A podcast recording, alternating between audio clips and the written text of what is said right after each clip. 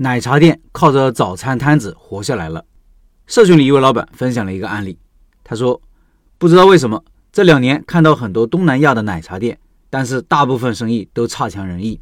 我家附近就有一家，旁边有几个不大的小区，对面是恒隆广场。按理说人流不算差，可惜选品不对，努力白费。这种小众茶饮想要挤进高手林立的奶茶市场，真的不容易。我喝过一次，感觉太甜太腻了。”确实生意也不太好，喝过一次，几乎可以预见他的倒闭。没想到后来老板娘在门口支了个烧饵块的早餐摊，生意还不错。一家濒临倒闭的奶茶店靠卖早点活下来了。其实很多时候我们开店总会遇到这样那样的错误，导致生意不理想。这个时候一定不能等，要马上行动。该换产品换产品，该改价格改价格，该推广马上线上线下推广起来。如果行动慢了，你会失去信心，看着生意没有起色，陷入自我怀疑。开店不要怕犯错，这是一个长期试错的过程。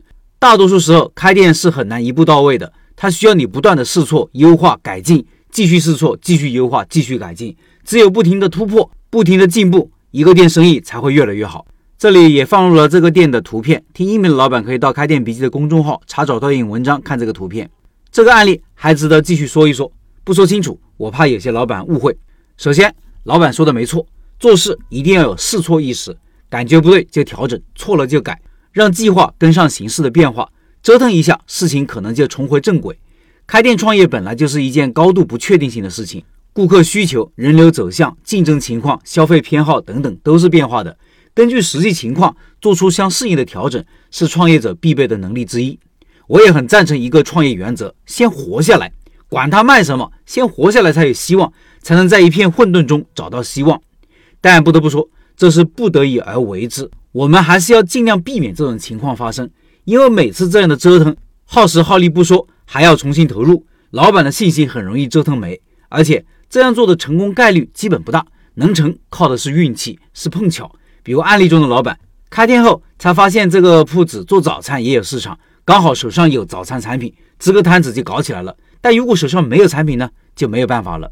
开店还是要谋定而后动，定产品。定位，把很多事情想好、设计好，选址前定人，选址时找人，开店后留人，把一个店运转起来，先胜而后战，而不是先把店开起来，管它有没有市场，管它有没有目标客群，觉得到时灵机一动就好了。这是先战而后胜，失败概率自然就大。当然，如果在开店前就有这么个计划，奶茶店开不了，我就做早餐；早餐做不了，我就做夜宵等等。现在呢，靠着早餐把这个店开成了。这老板就是真正的牛逼。